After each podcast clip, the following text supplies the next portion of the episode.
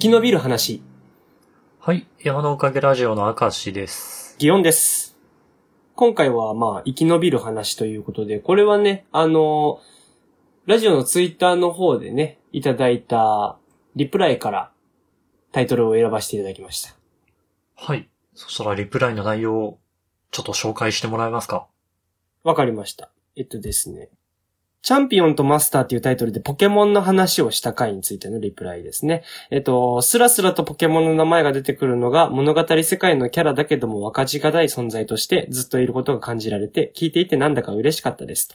昔やった牧場物語、過去ルーンファクトリーを再プレイしたくなりましたっていうコメントをいただきまして、まあそれに対して、あのまあ牧場物語とかは僕やったことないんですけど、あのやり込み系のゲームは結構ハマりやすい体質の人間なので、やってたら要注意だなという話と、あと、10年後のピカチュウって存在は共通のアイコンではなくなってるんでしょうか？その時には猫型ロボットや王国のネズミがどうなっているのかも気になるところですって、まあ、返信したんですけど、うんうん。まあ、それに対して、こう、お裁縫でいう半返し縫い、ちょっと戻ってまた前に進んでみたいな感じですかね。見たく、こう進んでいってるので、新例のネズミや猫ロボが誕生しているんじゃないか、という話をくれてまして。で、それと追加で、まあ、キャラを長生きさせるために何ができるのかっていうのをトークテーマにするのもどうでしょうかと言っていただいたのが、今回の流れになりますね。ありがとうございます。はい。10年、10年って変化大きいようでいて、2010年ってどんなキャラクターが好きだったかって言われると、うん。どうなんでしょうね。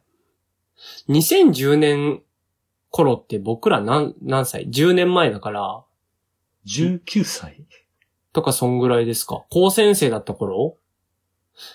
でも何も変わんないね。キャラクターが好きだったかって言われると難しいけど、結局ピカチュウもいたし、うん。あれ、そうですね。妖怪ウォッチが出てきて、こう、しぼんでったぐらい。ああ、あの頃って妖怪のせいにしてました？あれって19前後じゃなかったでしたっけ？だったかな？まあ案外もう結構前の話ではあると思いますよね、あそこら辺って。ね。うん。あとあれかな？あの、エヴァの劇場版の新しい方が結構人気だったと思いますけどね、あの頃。あー、9か、どっかのタイミングでしたっけ？ジョハあたりやってたんじゃなかったかな？あ、だったっけ？うん。と思うんだけども。まあそういった感じで見ると、やはりまあこういうスパンではヒットしたキャラクターってちゃんと生き延びてますよね。何が大事なんだろう？そういえば、まあ、それこそエヴァンゲリオンも新劇場版でしたけど、はい。なんかその、新ゴジラとか、新仮面ライダーとかって見ました、ギオンさん。私見てなくて。ああ、僕ね、シン・ゴジラは見たんですけど、ウルトラマンと仮面ライダー見れてないんですよね。あれって、なんかキャラを生き延びさせる。あれは何なの？なんか再解釈みたいな感じなの？ああ、どうなんでしょうか？そのストーリー自体がどうなのかっていうのはあまり知らないんですけど、でも、昔のその設定に合わせてあるみたいなイメージでは聞いてますけどね。うん、うん、うん。うん。なのと結構そのウルトラマンって昔のウルトラマンと今のウルトラマンでちょっと顔が違うみたいな話を聞いたことがあって。で、その新ウルトラマンは、その、作中でちょっと顔の形が変わってるみたいな話がツイッターに上がってて、それがその時代のその何バージョン何バージョンみたいなのを順番にちょっと出してたりとかするよみたいな話は聞いたことある気がしますね。ああ、いろんな世代にグッとくるようにね、作られてるわけですね。だからまあそういう意味で言うと、我々世代よりももっと前のその、ね、ウルトラマンとか仮面ライダーの初代を知っている世代からしたら、おーってなること多いのかもしれないですよね。でもそうだよね。なんかピカチュウのぬいぐるみとかでもさ、今のこう、シュッとしたピカチュウじゃなくて、うん。赤緑バージョンの頃のちょっとぶっ、ぶっくりしたピあカチュウの方があ。グッとくるもんね。確かにね、あれ見るとおーってなる気はする。あの、だから、ミッキーとかもそうよね。デザインって変わってきてるもんね。うんうんうん。昔のやつの目ってちょっと怖いもんね。あとね、あの、サンリオのなんか選挙やってるみたいなのが、うんなんかトレンドで流れて。てきましたけど、なんか1位のね、シナモロールとかも、うんうんうん。なんか現代地に合わせて絵のタッチとか変えたら人気出たみたいな話は聞いたことがあるんで。なんかそこら辺はある気がしてて、なんか、あのーやっぱりデザインとかって古くなっていっちゃうもんではあるじゃないですか。どうしてもね。うん。で、そういう意味だとあれですよね。あの、ゲゲゲの鬼太郎の猫娘ってものすごいバージョン変化していってる。らしいね。はい。むしろ鬼太郎の顔があんな変わってないのにそこだけ変えるっていう思い切ったことしてんなとは思うんですけど。まあヒロイン枠がそこしかいないっていう問題もあるのかもしれないんですけど。ヒロイン像っていうのは大きく変わったけど、うん。よう、なんか、鬼太郎像というか主人公に求められる像はあんま大きくは変わってないってことなのかななんか、そもそも鬼太郎に美しさ求めてないっていうのがあると思うんですよ。そうね。うん。猫娘には結構可愛さ求めてる部分があるんじゃないかなと。で、やっぱ人間の美醜の軸って変わっちゃうじゃないですか。うんうんうん。服装にしろとは思うんですけど、その、なんでやっぱり長生きするのには一番いいのは、やっぱ非人間な方がいいんじゃないかなと。ど、どういうこと？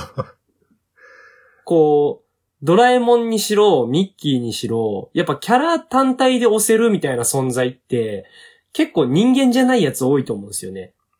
ああ。な、なるほどね。その、はい。まあ、今まで挙げたようなのも大体人間じゃないね。うん。なんか人間じゃないと特徴的なデザインが作りやすいみたいなのも多分あると思うんですけど、そういうところでやっぱりこう、なんだろうな、デザインを多少刷新したとしてもそのキャラクターだって分かりやすくなるみたいなとこもあると思ってて、そこら辺はやっぱ大事なのかもしれないなと。やはりこう、漫画作品とかを作ってもそういう非人間キャラを一個入れとくみたいなんて大事なのかなと思ったり。そうね、なんかデフォルメ入れたとしても、そのキャラクターって認識できるぐらい特徴があるのが大事なのかな。うん。例えばシルエットとかさ。うんうんうんあの、デフォルメっていうのは、例えば今さ、うん。うん。ラインスタンプとかでも、うん。あの、ポケモンのラインスタンプでもいろんなそのクリエイターの人が書くから、うん。あの、もちろん公式のデザインっていうのはあるんだけど、うんそのクリエイターの柄が入るじゃん。柄？まあまあそうですね。画風？っうん。ていうのが入っても、そのキャラクターだって認識できるぐらいうん。特徴があるのが大事というか、人間だとこれはもう別の人じゃんってなりかねないラインがあんま攻めれないじゃん。そうなんですよね。顔面変えるの勇気いりますよね。だけど、人間じゃないものだったらなんかシルエットは守るとか、配色は守るとか。うん。で、守りやすいんだろうなっていう。そこら辺はね、結構ある気がするんですよね。カラーリングの自由度も増しますし。で、ただまあ、こう、そういう、こう、なんていうのかな、非人間のキャラクター単体で目立つ状態にすれば、結構、物語なんて、あんまり知らなくても、そのキャラクターデザインだけで愛されるっていう形が作れるっていうのもあると思うんですよね。あ、そうね。人間のキャラってストーリー知らずに愛せないもんね。うん。なかなかそういう要素ってあるかなとは思ってて、まあ、サンリオ系なんて特にそうですよね。シナリオなんて我々知らないけど、その、グッズとしてたくさん見るじゃないですか。見ますね。くまモンのストーリーとか一つも知らないもんね。うん。なんか、リラックマとかも結構ストーリー自体は、なんか特殊だったりするらしいですし、へえ。なんかあれ中身おじさんみたいなの公式で決まってるはずなんですよね。本当に？そんなふなっしー的な設定なの？確かなんか OL の女の人に養ってもらってるみたいな、なんかそんな感じでしたよ。見方変わりそうだわ。うん。でもあのデザインがいいし、あの、ゆったりしてる感じが見てて癒されるからいいわけじゃないですか。うんうん。まあその路線継承したのが、あの、グデタマとかそういうやつなんかなと思ったりもするんですけど。まあ、こう、やっぱりその、キャラクター単体を押すんであれば、そういう存在。まあ、ただ僕が研究するのはキャラクターだけで売るっていうよりもストーリーの中に出した時にちゃんと残るとかの話ではありますよね。そうね。なんかやっぱり、なんでジバニャン、ジバニャンって、なんでジバニャンって続かなかったんだろうなと思って。ああ。ジバニャン、そうか。ジバニャン、そうか。え、てかそもそも妖怪ウォッチって、まだ続いてるんですかね？ごめん、終わってないのかも。続いてんのかな？コロコロには載ってんのかな？どうなんだろうと思って、なんかちょっとダークなやつとか出してたじゃないですか。じゃあ、ごめんなさい。俺が勝手に消しただけだったの。でもわかんないですよね。だからその社会的なヒット現象を起こしてるから、その、流行り廃りという認識をしてしまうのってありますよね。だって、言ってしまえば、鬼滅の刃だって本編はもうすでに完結してるわけですけど、アニメの方とかでね、まだこう、続いてるっていう認識になったりしますから。何が大事なんだろうん。まあ、象徴になるカラーリングっていうのはやっぱあった方がいいのかなと思ったりもするんですけど、うな例えば？その、ドラえもんだったらあのカラー大事じゃないですか。うんうんうん。逆に黄色ってなったら、あ、じゃあドラミちゃんかとかなれるじゃないですか。なるね。うん。で、あれですよね。鬼滅だって、あの、炭治郎のあの服の色ね。流行りましたもんね。ありましたね。うん。やっぱその作中でキャラクターのカラーリングが被らないようにとか、やっぱああいうのって大事だと思うし、アイドル系の作品って結構そういうの多いと思うんですよ。ああ、なんかサイリウムの色がうん。何色だ、みたいな。なんかあるなと思う。イメージカラーが。うん。ヒロアカもそうなんですよね。主人公は緑色とか、あのーああ、そうなの？うん。うんライバルキャラというか、まあ、いじめっ子ポジみたいなんで入ってる爆豪くんとかは赤色とか、まああるんで、そういうのも結構大事かなとか思ってたり、まああとはあれなんですよね、その、人間とキャラクターが一対みたいな話になるのって多いと思うんですよ。それは、サトシとピカチュウみたいな？そうですね。まあドラえもんもそのポジションだったりもすると思いますし、まあ、のび太くんとね。うん。子供向け作品って結構そういうの多いのかもしんないななんか主人公は人間ではあるんだけども、そういう、なんか夢の生物とかみたいなのと一緒にこう、冒険ができたりみたいなね。ああ、ジャムおじさんとアンパンマンみたいなね。あ、そこはどうかな？ジャムおじさんが人間じゃないと。え、違う、えっとね、僕の気持ち伝わってないですね、今。一対、まあ一対ではあるか。でもそこバトコさんついてこないですか？対の現象がね。はい。ダイレクトに助けてるのなんならバタコさんみたいな説ありますけどね。まあちょっとそう、でもまあそういう感じで、なんていうか人間と結構対になりがちだなと思うんですけど、そうなった場合って人間側がやっぱストーリーに引っ張れるから、ストーリーが途絶えた時に一緒に眠っていく感じもあると思うんですよね。だから、今回ポケモン、まあまた前回の話引っ張っちゃうんだけど、うん。サトシが終わったじゃない？うん。だからこの次どう展開していくんだろうっていうのは、ちょっと気になりますよね。うん。で、ピカチュウがもう出てないのかな？えっ、とね、前のピカチュウは出てない。ん？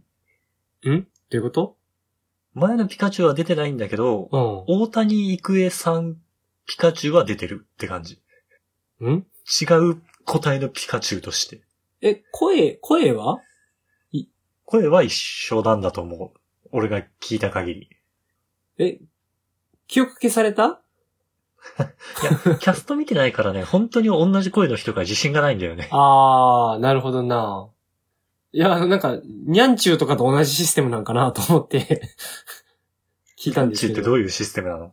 ニャンチューはだってシーズンであの、お姉さんポジションが変わったりするときに、その、前のお姉さんのことを覚えてないから、そうなん、ニャンチュウって。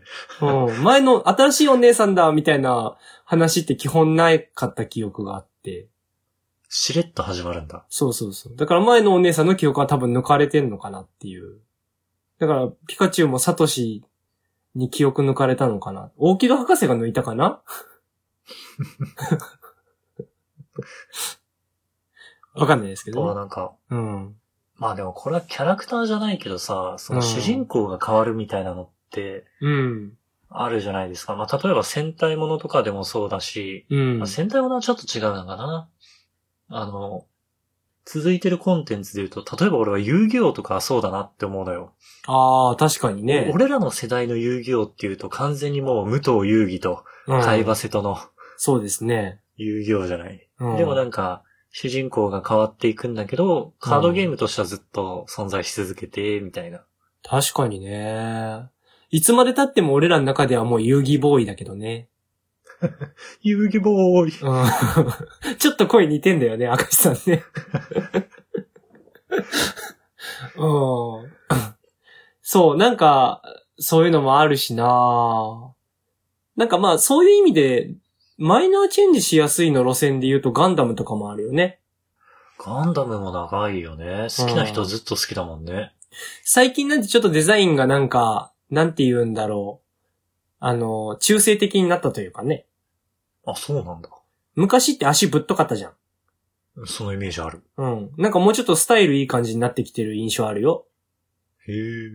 うん。最近の作品なんてね、あの、それこそ、こう、主人公が女性になったりして、まあ変わってきてますからね。時代、時代のトレンドにちゃんと乗っていくことができる コンテンツは強いのかな。はある気はするね。だってミッキーとかだって最初は飛行機に乗ってなんか敵倒したりしてたわけですから。うん。そうね。社会風刺性の強いミッキーがね。うん。そこからね、今のミッキーなんてそんなことしてる感じない。なんか、だってあいつ絶対城に住んでるなって思いますもん、今のミッキど、ど、どういうこと？夢の国？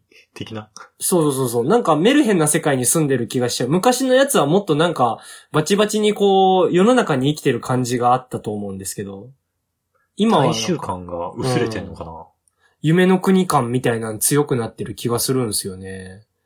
そういうことちょっとずつ変えてると思うんだよなそういう意味だとあれかもしんないですね。なんか、人間界に生きてないよってしちゃった方が、こう、同じ世界観で貫きやすいかもしんないですね。そう思うと、クレヨンしんちゃんはすごいよね。ああ。春日部って。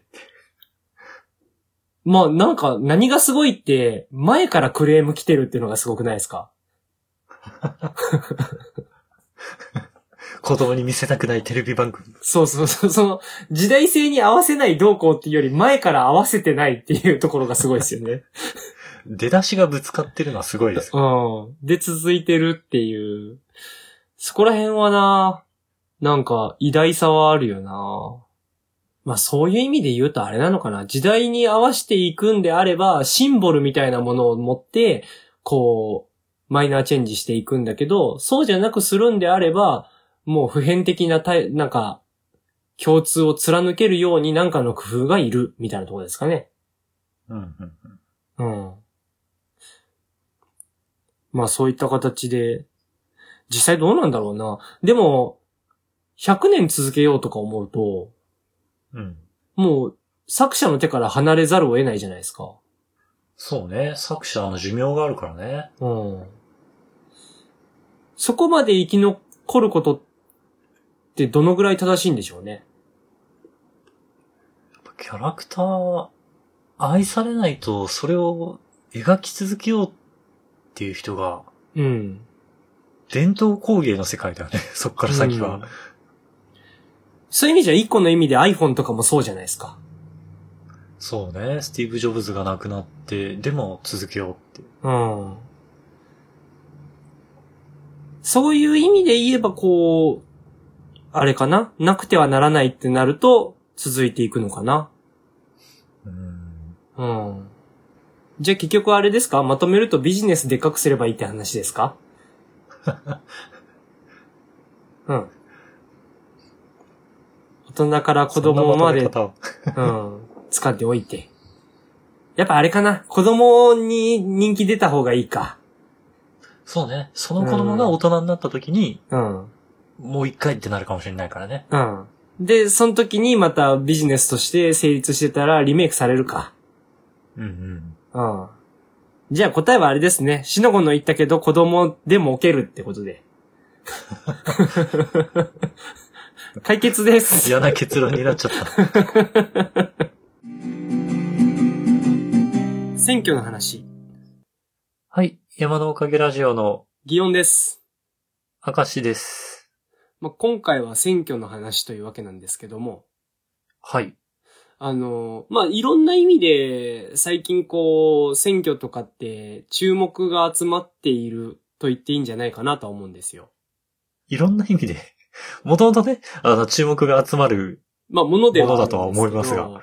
まあ、その投票率とかね、下がっているっていうので、いろいろ問題になってたりとかもするし、あの、まあ、この間とかね、ちょっと危険な行為に走る方とかも出たりとかもしましたから、えまあそういうのもあって注目の集まっている選挙というものではあると思うんですけど、まあ、あの、えっと、県知事とかの選挙もこの間ありましたよね。ー、ありましたね。うん。県知事さんとか、県議会議員さんとか、そういうのの選挙があったなと思うんですけど、まあ、鳥取県に関係している我々という意味では、ちょっとそこは触れておくべきなんじゃないかな。というか、僕はこれをどう受け止めていいんだろうかって、ちょっと気になったものがあったなと。はい。なんでしょまあ、鳥取県の県知事といえば、誰かわかりますよね？う。平井？あら、もしかして、下の名前がわからない？下、下の名前わかんないですね。まあ、平井真二さん平井真二さん。はい。なんですけども。まあ、あれですよね。ダジャレをよく言うで有名な方ですよね。そのイメージありますね。はい。あと、なんか、どういう、正式名称だったかどうかちょっと僕わかんないですけど、あの、県知事会みたいな、あの、いろんな県の県知事たちの会の会長みたいなのをされてるらしいんですよ。ふんふんふんうん。鳥取県の県知事が会長ですよ。すごいですよね。47分の1と。うん。しかも人口最小の県の県知事。まあそういうポジションの方がまあいる鳥取県ではあるんですけど、今回はあの、出馬した平井真二さんというのは実は二人いるわけですよね。話題になりましたね。はい。同姓同名、漢字も一緒の平井真二さんが出馬していると。で、鳥取市から出馬されているのかな？確かそうだったと思うんですけど。その、なんか、県議会議員としての出馬で、あれは多分鳥取市としての議席数かなんかが12席あるんだと思うんですけど。そこに、あれでしょ？知事と同姓同名のはい。人が出馬して、はい。えっ、と、議席を勝ち取ったと。そうなんですよね。で、あの方が出て、その、候補者自体が13人いて、議席数が12なんで、1人落ちる形になったというような話なんですが、うーん、なるほど。はい。で、その、同姓同名の平井真二さんは、その自分が出なかったら、まあ、無投票で決まってしまうのが良くないなと思って立候補しましたと言ってるんですよ。うん。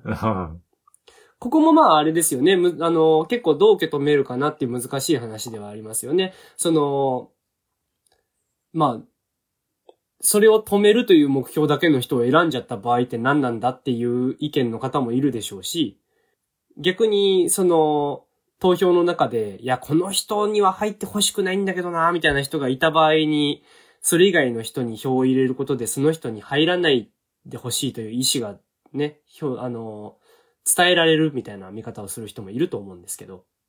うんうんうん。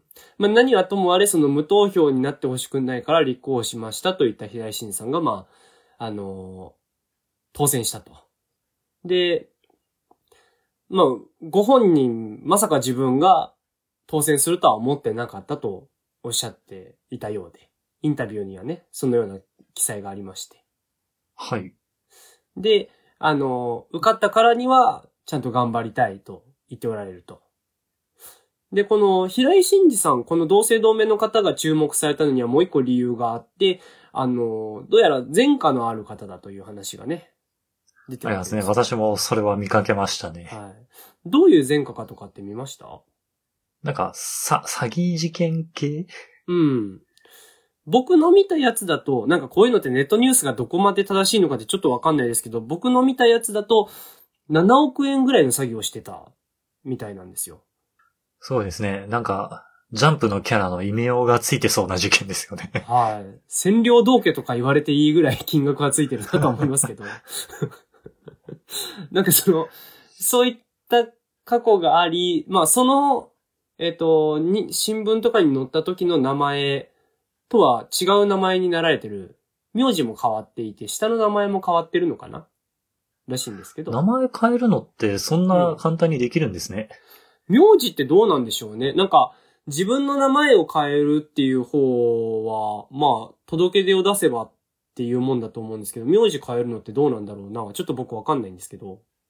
まあ、それこそ、ね、あのー一回そういうことがあったら家族内で揉めたりもあるかもしれませんから、何か事情もあったのかもしれませんが、うんうんうん。そこでその下の名前は漢字を変えて、今のその、シンさんと同じ漢字になったと。たまたま。たまたま。まあ、とりあえず、その同姓同名の平井真二さんという方が県知事をやっている鳥取県というので、まあその気になってはいる場所でしたみたいな感覚でおっしゃってらしたんですよね。出身な、はいあ、でも、県知、ああと、県議員の人って別に出身とは限らないもんね。そうなんですよね。とかもあって、まあなんならその、その県知事の平井真二さんの方も県外から来られてますから、なるほど、なるほど。うん。そこら辺はまあ、住んでいる人みたいな認識であればいいのかなとは思うんですけど、まあそういった形で来られてまして、で、その、まあ前科があるということに関しても、こうインタビューの中では、こう一度罪を犯した人間でもそこから頑張れるっていう姿を見せていけたらという話をされてたんですけど、なるほど。まあその、個人的にはやっぱその一回で人生が台無しになるっていうことはあってほしくないなと思う派の人間ではあるんですよ。うんうんうんなので、こういう引っかかり方しない方がいいのかなと思いながら、心の中にちょっと引っかかってしまっているものがあり、おー、いいですね。何で引っかかってるんですか？その、まあ、前科が詐欺なわけじゃないですか。はい。で、その、同姓同名の平井真二さんがおられるところで立候補していて、まあその、どのぐらい大きい少ないはわからないですけど、その、多分間違えて入った票も少なからずというかある程度はあると思うんですよね。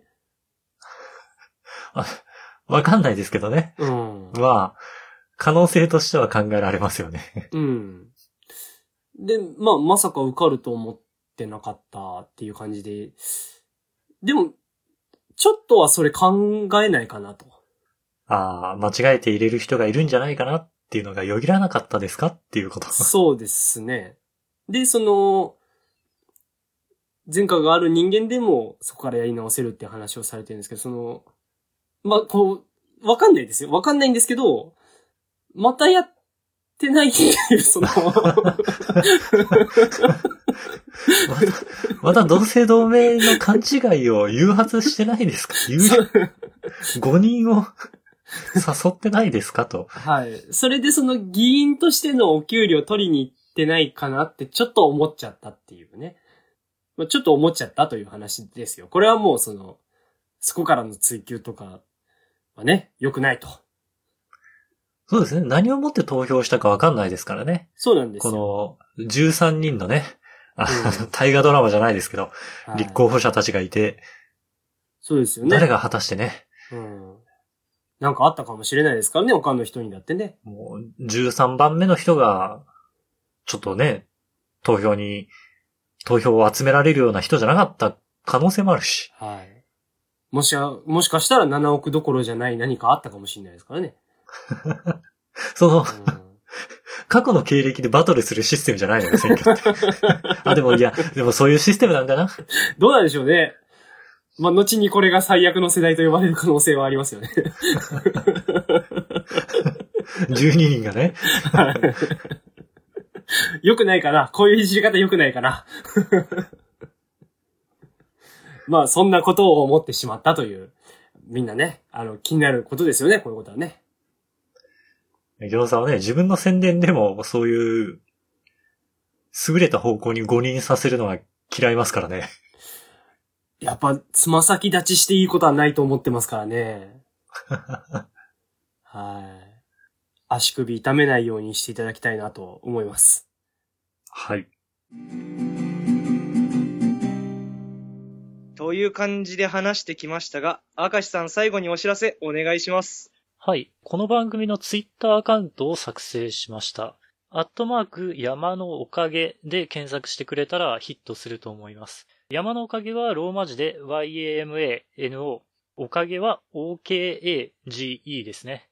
で、このツイッターアカウントで番組のおまけ話とか更新情報をつぶやいていこうと思ってます。また、今回聞いてくださった方のね、感想をもらえたら嬉しいので、Gmail、こちらも Twitter アカウントと一緒で山のおかげ at gmail.com もしくはこの番組の Twitter のアカウントにコメントやリプライなど送っていただけたらとても嬉しいです。それでは、また次回。はい、さようなら。